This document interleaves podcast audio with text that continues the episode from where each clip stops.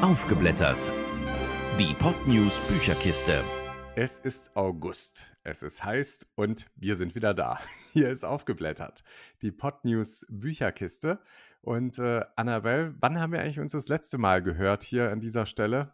Ähm, das war im Frühling. Es muss im März gewesen sein, Anfang März. Also es ist schon ein bisschen her. Lange, lange Zeit her. Uns gibt es aber weiterhin. Wir sind jetzt mittlerweile auch schon heute Schnapszahl Geburtstag, Folge Nummer 33. Mhm. Mhm, Und wir haben natürlich wieder jede Menge schöne Bücher. Annabelle hatte ja in der Zwischenzeit sich ein bisschen in erster Linie um die Familie gekümmert, kann man das so sagen? Ja, genau. Ich hatte nochmal Elternzeit äh, seit März. Genau. Und jetzt bin ich aber wieder am Start. Sehr schön, Elternzeit ist rum.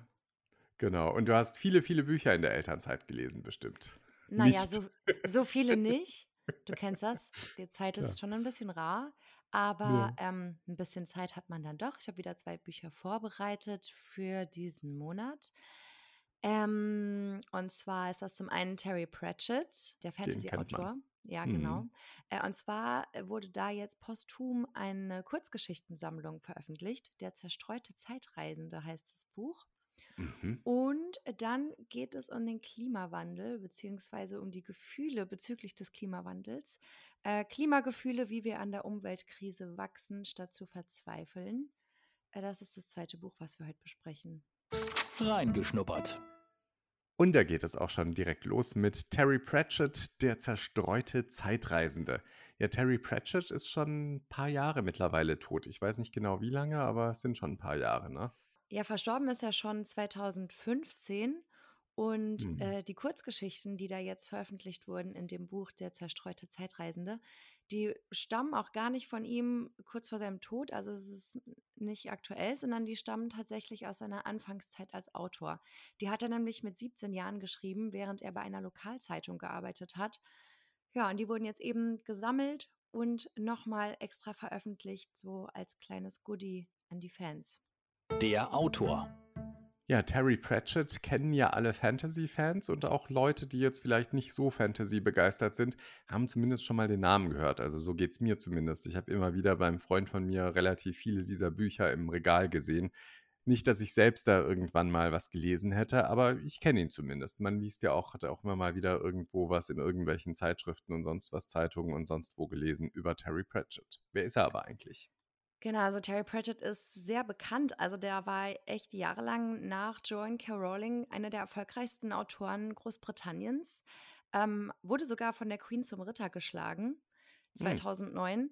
Ähm, die meisten kennen ihn durch seine Scheibenweltromane. Also er ist Fantasy-Autor. Ich persönlich kenne ihn durch meinen Mann. Der liebt nämlich diese Scheibenweltromane. Und zwar sind das Ja. insgesamt 41 Romane, die sind von 83 bis 2015 bis zu seinem Tod tatsächlich erschienen. Ja, er hat quasi in dieser Scheibenwelt, ja, wie John K. Rowling quasi, eine eigene ja, Welt erschaffen. Also die Scheibenwelt, das ist eine flache, scheibenförmige Welt, die auf dem Rücken von vier Elefanten ruht, die wiederum auf dem Rücken einer Schildkröte stehen. Das ist von der indischen Mythologie inspiriert. Und ja, die Bewohner dieser Welt sind typisch fürs Fantasy-Genre. Also es gibt Hexen, Zauberer, Trolle, Zwerge, Magier. Aber was immer von Fans auch ähm, hinzugefügt wird, ist, dass das eigentlich kein klassisches Fantasy ist, sondern dass Pratchett das Ganze auch immer wieder gerne persifliert. Äh, dieses Fantasy oder auch Science-Fiction-Genre. Ähm, und es kommen auch viele Themen aus unserer Welt vor, die bei Pratchett übrigens die Rundwelt heißt. Ja. Okay, also dass alles auf einer Schildkröte steht, ist ja schon faszinierend, denn worauf steht denn dann die Schildkröte? Aber gut, das Ja, sind die jetzt Schildkröte, die philosophische ist einfach im Fragen. leeren Raum. Wie gesagt, vielleicht Ah, kennst du auch dieses das, das Bild, das hat man auch schon mal gesehen, ne? Wie gesagt, aus der indischen Mythologie ist das. Diese, ja, diese Welt auf der Schildkröte. Musst du mal googeln. Okay, Ähm, ja, abgefahren. Gut, okay, also das heißt, eine Schildkröte im freien Raum, darauf ist dann die Scheibenwelt. Okay, genau. ich verstehe. ja, und eben durch diese Romane, äh, ich habe das gegoogelt, die wurden in 37 Sprachen übersetzt. Und er Wow. hat insgesamt 85 Millionen Bücher verkauft. Deswegen glaube ich, ist es, wie du sagst, man hat den Namen auf jeden Fall schon mal gehört. Er ist dann 2015, wie ich eben schon gesagt habe, verstorben. Er ist an einer Form von Alzheimer erkrankt. Oh. Ähm, und hat sich im Zuge dessen auch in seinen letzten Lebensjahren gegen das Verbot der Sterbehilfe in Großbritannien eingesetzt. Das fand ich auch ganz spannend und hat zu dem Thema auch einen Dokumentarfilm zusammen mit der BBC produziert. Und 66 Jahre alt ist er geworden. Genau, 66 Jahre. Und er hat sehr, sehr treue Fans. Im Zuge seines Todes hat nämlich auch einer seiner Fans eine Petition an den Tod gestartet mit der Forderung, er soll Terry Pratchett an uns zurückgeben. Und innerhalb von zwei Tagen wurde diese Petition von 25.000 Fans unterzeichnet. Wow, okay. Und wie gesagt, ich kenne die Romane durch meinen Mann, der hört das auch gerne als Hörbuch. Ähm, und ich finde, die, seine Bücher haben einen ganz speziellen Humor und ich finde, diese Petition zeigt auch diesen ganz speziellen Humor in den Romanen und in den Geschichten, der dann auch natürlich von seinen Fans geteilt wird. Das Buch. Es handelt sich also im Prinzip um Kurzgeschichten, die er ursprünglich in irgendwelchen Lokalzeitungen veröffentlicht hat. Und das, als er Genau. 17 Jahre alt war. Also jetzt rechnen wir mal nach, er ist 66 Jahre alt geworden im Jahr 2015. Das heißt, diese Geschichten sind jetzt im Prinzip auch schon fast 50 Jahre oder sind schon 50 Jahre alt. Genau. Ja, die sind super, super schön illustriert, die Geschichten. Und genau, wurden veröffentlicht, als er 17 war. Er hatte damals schon seinen ganz eigenen Schreibstil.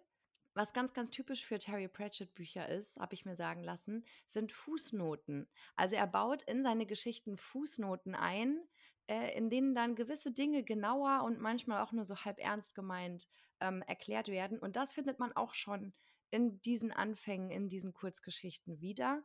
Ähm, ich fand die Geschichten sehr fantasievoll, sehr lustig und es ist fast kindlicher Humor. Und das ist auch in der Scheibenwelt immer so ein, so ein Ding, finde ich, wenn man das liest oder wenn man, wie gesagt, ich habe mit meinem Mann viele Hörbücher eher gehört.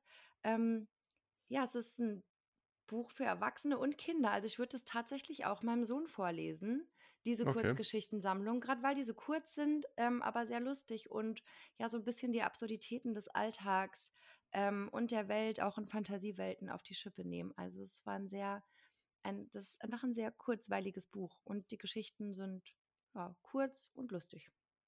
Okay, und die Scheibenwelt gab es da aber noch nicht. Nee, die Scheibenwelt hat damit gar nichts zu tun. Es sind wirklich einfach, ja, komplett verschiedene Schauplätze, komplett verschiedene Protagonisten und Protagonistinnen von Tieren über irgendwelche Wissenschaftler, die zum Mars fliegen wollen. Also es ist wirklich querbeet. Äh, die Geschichten haben nichts miteinander zu tun. Ich glaube wirklich, dass es einfach nochmal für die Fans ist. Ich glaube, das darf nicht fehlen im Bücherregal. Zusammengefasst. Gut, also wir haben jetzt gehört, du bist da eher über deinen Mann rangekommen an Terry Pratchett, aber wenn du das jetzt so grundsätzlich äh, einordnen würdest, das Buch, wie fandest du es denn? Also ich fand es richtig schön zu lesen. Es war, wie gesagt, sehr kurzweilig und, und ein guter Einstieg in Pratchett's Schreibstil. Also ich habe schon mehr Lust noch bekommen, ähm, mal in die Bücher von meinem Mann reinzuschauen. Was für Fans sicherlich interessant ist, was ich jetzt natürlich äh, nicht so ja, beurteilen konnte, war einfach, die Kurzgeschichten stammen ja aus seinen Anfängen und Fans können mit Sicherheit auch nochmal wahrnehmen, wie sich sein Stil im Laufe der Jahre gewandelt hat. Und es ist mit Sicherheit auch interessant, mal zu lesen, okay, wie hat er denn geschrieben, als er erst 17 war, vor den Scheibenweltromanen. Also das ist mit Sicherheit gerade für die Fans interessant. Mich hat sehr überrascht, dass die Sammlung, finde ich, auch für Kinder geeignet ist. Also wie gesagt, das ist zum Teil sehr kindlicher, aber doch sehr cleverer und intelligenter Humor. Und ich würde das auf jeden Fall auch meinem Kind vorlesen. Womit wir dann auch direkt zu deiner Bewertung kommen. Wir haben ja wie immer die zehn Lesezeichen zu vergeben, wobei zehn Lesezeichen super sind, ein Lesezeichen jetzt nicht ganz so gut. Wie viele Lesezeichen vergibst du denn für der zerstreute Zeitreisende? Also eigentlich würde ich dem Buch 10 geben. Es liest sich wirklich sehr kurzweilig. Aber ich glaube auch, dass es jetzt nicht für jeden geeignet ist. Also ich glaube, dass manche Leute, die diesen Humor nicht teilen oder die Terry Pratchett oder da- das, was es sein soll, nicht so gut verstehen, dass sie denken, hey, was soll das denn? Deswegen würde ich 9 geben, weil es ist Ja, das auch ist jetzt gut. kein Buch, das man jetzt an jeden einfach verschenken könnte, finde ich. Sondern man muss auch sicher sein, dass dieser Mensch diesen, diese Art von Humor versteht. Ich finde es super, aber es kann auch sein, dass es nicht jedermanns Sache ist. Aber für Terry Pratchett-Fans, denke ich, darf es auf keinen Fall im Regal fehlen. Also ich fand es richtig gut. Ja, also 9 von 10 ist ja schon da ist nicht mehr viel steigerbar. Schauen wir mal, wie es beim nächsten Buch aussieht. Und das sind's nämlich und das ist nämlich von Lea Dom und Mareike Schulze Klimagefühle, wie wir an der Umweltkrise wachsen, statt zu verzweifeln. Reingeschnuppert. Ja, also es gibt ja jetzt tatsächlich mittlerweile, ich weiß nicht wie viele Bücher rund um die Klimakrise und ähnliches und den Klimawandel überhaupt. Die einen verleugnen ja immer noch die Existenz dessen, die anderen sagen, hier, wir stehen wirklich ganz kurz vorm Abgrund. Ja, was ist das für ein Buch? Warum braucht es dieses Buch jetzt? Also, wie der Titel schon sagt, geht es da weder um die Klimakrise oder den Klimawandel selbst, sondern es geht um die Gefühle, die jeder Mensch im Grunde diesbezüglich hat. Also egal, ob man jetzt die Klimakrise leugnet oder das schlimm findet oder weniger schlimm findet oder das im Alltag drin ist oder nicht, die Autorinnen sagen, ähm, ja, jeder und jeder hat andere Empfindungen gegenüber des Klimawandels und die gucken sich das Ganze eben genauer an. Äh, woher kommen diese Gefühle? Wie können wir mit ihnen umgehen? Was können wir tun? Wie können wir auch vom Wissen ins Handeln kommen? Sie sagen natürlich auch, Handeln ist wichtig, es ist kurz vor zwölf. Und wie können wir mit anderen über den Klimawandel sprechen? Also es geht quasi um die psychologischen Folgen der Klimakrise.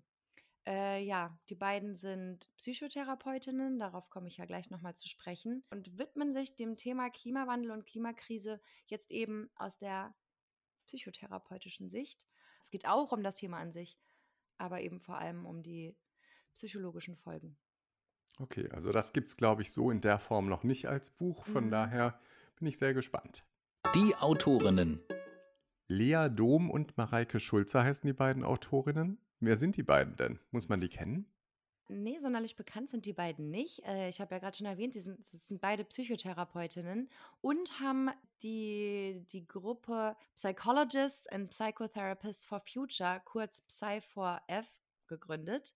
Es ist also eine Art Fridays for Future für Psychologen und Psychologinnen und Psychotherapeutinnen.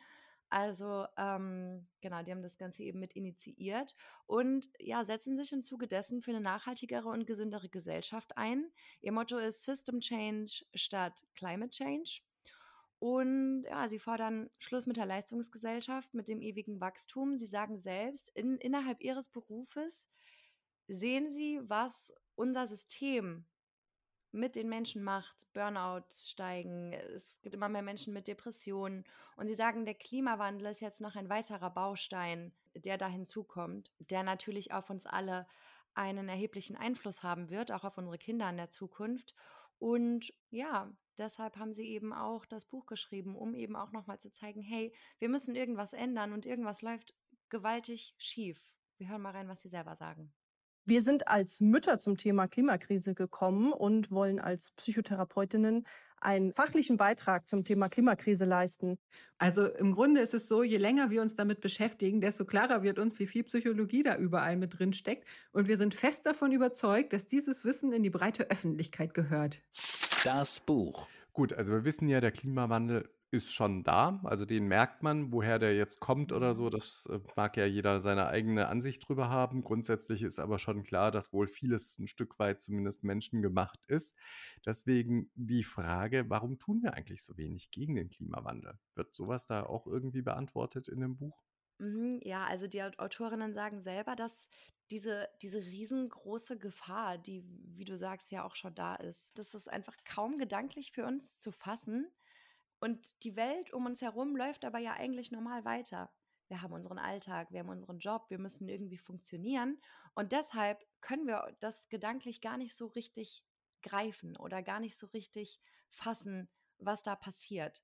Also sie sagen hm. zum Beispiel, die Folgen der Klimakrise werden von Fachleuten größer als ein Krieg mit Massenvernichtungswaffen eingeordnet. Also eigentlich müssten wir alle in Panik sein, aber wir sind es nicht. Und die Akzeptanz für Klimaschutzmaßnahmen sind auch teilweise nicht sehr hoch, weil der Klimawandel so ad hoc für viele einfach noch nicht wahrnehmbar ist, weil er noch keine ja akute Bedrohung darstellt. Ähm, sie vergleichen zum Beispiel die Klimakrise mit dem Film Don't Look Up Hast du den mhm. gesehen? Den Den habe ich gesehen auf Netflix. genau, den habe ich gesehen mit Meryl Streep. Da geht es ja im Prinzip darum, dass ein Komet auf die Erde zurast Genau. und aber im Prinzip ist erstmal allen egal ist, allen voran der Präsidentin der Vereinigten Staaten. Genau. ähm, weil eben den Wissenschaftlern nicht geglaubt wird. Da geht es dann eben nur um die Sensation und sie vergleichen das und ich finde, das ist auch tatsächlich ein guter Vergleich, beziehungsweise der Film ist ja auch so gedacht, dass dieser Komet eben für den Klimawandel steht und äh, wir alle Mhm. quasi sehendes Augen und wir alle quasi sehenden Auges in unser ähm, Verderben laufen. Ähm, ja, wir können noch mal kurz reinhören, was die Autorinnen selbst sagen, warum wir eigentlich so wenig gegen den Klimawandel machen. Naja, oft sind es ja handfeste finanzielle oder Machtinteressen, dass da Menschen nicht ins Handeln kommen. Aber es steckt eben auch ganz, ganz viel Psychologie drin. Also zum Beispiel sind es immer wieder die gleichen individuellen Denkfehler, auf die wir da reinfallen. Einer dieser Denkfehler ist zum Beispiel der Single Action Bias, der meint, dass bereits eine kleine Handlungsveränderung dazu führt, dass wir uns etwas weniger unwohl fühlen, wenn wir zum Beispiel was im Fernsehen sehen, wie die Doku Seaspiracy, kann das zur Folge haben, dass wir dann kurzzeitig weniger Fisch essen, aber der Effekt ist meistens sehr kurzfristig und wird dem Problem auch gar nicht gerecht. Aber was machen wir denn dann? Also die Autorinnen sagen, dass es erstmal sehr wichtig ist, vom Wissen ins Handeln zu kommen, so nennen sie das. Also, dass es einfach wichtig ist, aus dieser Verleugnung rauszukommen und uns emotional auch damit auseinandersetzen müssen, welche Gefühle habe ich denn überhaupt dieser Klimakrise gegenüber. Aber Ähm, wie soll das jetzt praktisch aussehen? Also soll ich mich jetzt irgendwie in ein Zimmer einschließen und eine Stunde überlegen, welches Gefühl habe ich jetzt zum Klimawandel und was ändere ich jetzt? Oder wie ist das gemeint? Ähm, also dieses, was kann ich ändern, ist natürlich schon mal ein Anfang und es geht ja genau erstmal darum, welche Gefühle habe ich. Also sie zählen zum Beispiel auf, es gibt Angst, es gibt Scham, es gibt Schuld, Wut, Trauer, Hoffnung, Verdrängen. Also wenn du jetzt zum Beispiel gar keinen Bezug dazu hast und denkst, oh, pf, eigentlich betrifft mich das gar nicht, so vielleicht verdrängst du das eigentlich nur aus Angst oder vielleicht fühlst du dich schuldig, weil du denkst, welche Welt hinterlassen wir unseren Kindern? Manche Leute sind vielleicht wütend, weil sie denken, wie kann es sein, dass die Politik nichts macht? Wie kann es sein, dass Konzerne nach wie vor so weitermachen wie bisher, dass Greenwashing betrieben wird?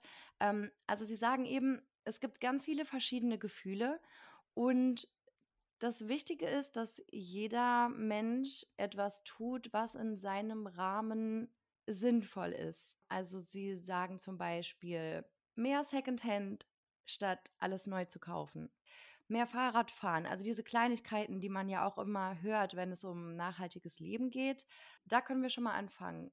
Also sie sagen natürlich, dass es kein Muss, das bleibt jedem selber überlassen, wie er im Grunde, was er oder sie tut.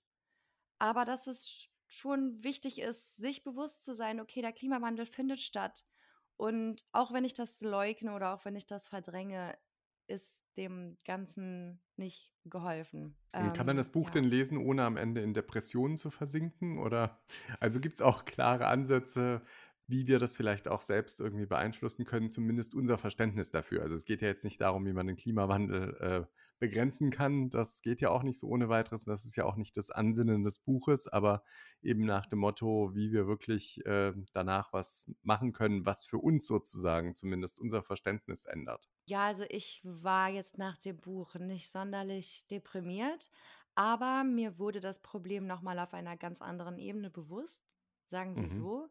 Ähm, und die Autorinnen sagen eben, das Einzige, was wirklich hilft gegen Angst, gegen Schuld, gegen Wut, ist einfach selbst tätig zu werden. Also man soll lieber überhaupt irgendwie mal anfangen, statt in Erstarrung zu versinken. Und wenn das nur ist, dass man einfach ganz bewusst weniger Fleisch isst oder sich ähm, bei einer solidarischen Landwirtschaft anschließt, was ich persönlich zum Beispiel ein super Konzept finde.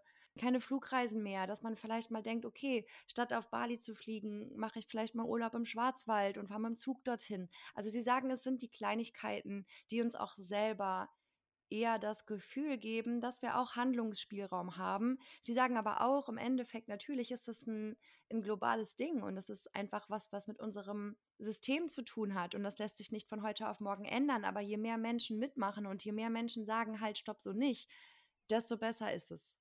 Zusammengefasst. Gut, also Klimagefühle, wie wir an der Umweltkrise wachsen, statt zu verzweifeln, klingt ja auf alle Fälle schon mal sehr interessant. Hat sich jetzt eigentlich auch ganz gut angehört. Das heißt, es ist jetzt zumindest nicht so ganz der erhobene Zeigefinger und hier werttätig, sondern werd dir erstmal vielleicht so ein Stück weit darüber bewusst, was der Klimawandel für dich persönlich eigentlich bedeutet und wo du es vielleicht auch beeinflussen kannst. Mhm. Ähm, das heißt, wenn du das Ganze jetzt zusammenfassen würdest nach dem Lesen, was hat dich denn besonders begeistert? Ich fand besonders gut die Gastbeiträge zum Beispiel. Es sind verschiedene Beiträge äh, von Dr. Eckhard von Hirschhausen, den kennt man ja. Dann von Carola Rakete, die war ja in den Medien weil sie Kapitänin von einem Sea-Watch-Boot war, das Geflüchtete aus dem Mittelmeer äh, gerettet hat, von einem Biologen, von einem berühmten Meteorologen, von einem Klimaforscher und auch von Betroffenen von Flutkatastrophen. Also die Gastbeiträge fand ich sehr interessant und ich fand einfach den Ansatz gut, eben weil es, wie du sagst, kein erhobener Zeigefinger ist, sondern hey, es ist vollkommen normal, dass man mit seinem Alltag irgendwie auch schon genug zu tun hat. Da kann man nicht noch nebenbei die Welt retten, aber ein bisschen was können wir halt schon alle tun. So. Mhm. Und sei es nur, um ein gutes Vorbild zu sein für andere oder um ein gutes Vorbild zu sein für unsere Kinder. Und was ich auch schön fand, ist, dass da wirklich Anleitungen dabei sind, wie man zum Beispiel mit Leugnern oder Leugnerinnen des Klimawandels über das Thema spricht. Und dass es eben auch niemandem damit geholfen ist, mit einem erhobenen Zeigefinger auf Familienfesten ähm, ne, mit dem Onkel jetzt darüber zu streiten, ob das jetzt menschengemacht ist oder nicht, äh, sondern mhm. es sind wirklich konkrete Beispiele drin oder gerade, dass man das eben nicht auf Familienfeiern machen sollte. Und das finde mhm. ich, fand ich schön. Ja, also es hat spannend ist das falsche Wort. Es ist ja jetzt kein Roman oder kein, kein Psychothriller oder so, aber ich konnte es wirklich schwer weglegen, weil es einen persönlich anspricht und einem gewisse Dinge bewusst macht, auf jeden Fall, ohne dass man ein schlechtes Gefühl hat, sondern man bekommt eher das Gefühl, okay, ich kann, ich habe ein bisschen Einfluss, auch wenn es nur ein, ja, ein kleiner Teil ist. Ja, dann kommen wir doch direkt zur Bewertung. Zehn Lesezeichen gibt es zu vergeben. Und das wäre richtig gut. Wie viele Lesezeichen bekommt das Buch denn? Also ich gebe dem Buch zehn Lesezeichen. Wow. Ähm, okay. Einfach weil, ja, ich finde einfach, das Thema ist sehr wichtig. Jeder sollte sich mit dem Thema befassen, weil es einfach uns alle betrifft. Und ob man das jetzt leugnet oder nicht oder verdrängt oder nicht, es wird uns irgendwann alle betreffen oder unsere Kinder oder auch unsere Enkelkinder oder auch einfach Menschen auf der anderen Seite der Erde. Es ist einfach eine riesengroße Gefahr. Und ja, deshalb denke ich, jeder sollte das Buch gelesen haben. Also beide Bücher, die ich jetzt äh, für diese Woche gelesen habe, haben mich auf eine andere Art und Weise, ähm, ja, es war einfach schön, die zu lesen. Beide. Sowohl Terry okay. Pratchett als auch das. Also das waren sehr gelungene zwei Bücher. Alles klar. Sehr schön. Wunderbar. Dann sind wir für heute auch schon durch mit unserer Folge, mit der Folge 33. Ja, und dann kommen wir jetzt erstmal gut durch den August und durch den Sommer. Hoffen wir mal, dass es vielleicht nicht immer ganz so heiß ist. Und ansonsten hören wir uns dann wieder im September. Ich freue mich. So machen wir das. Bis dann. Danke fürs Tschüss. Zuhören. Ciao. Ciao. Aufgeblättert. Die Podnews Bücherkiste. Jeden ersten Mittwoch im Monat neu. Alle Folgen und weitere Podcasts auf podnews.de und allen wichtigen Podcast-Portalen. Mehr fürs Ohr.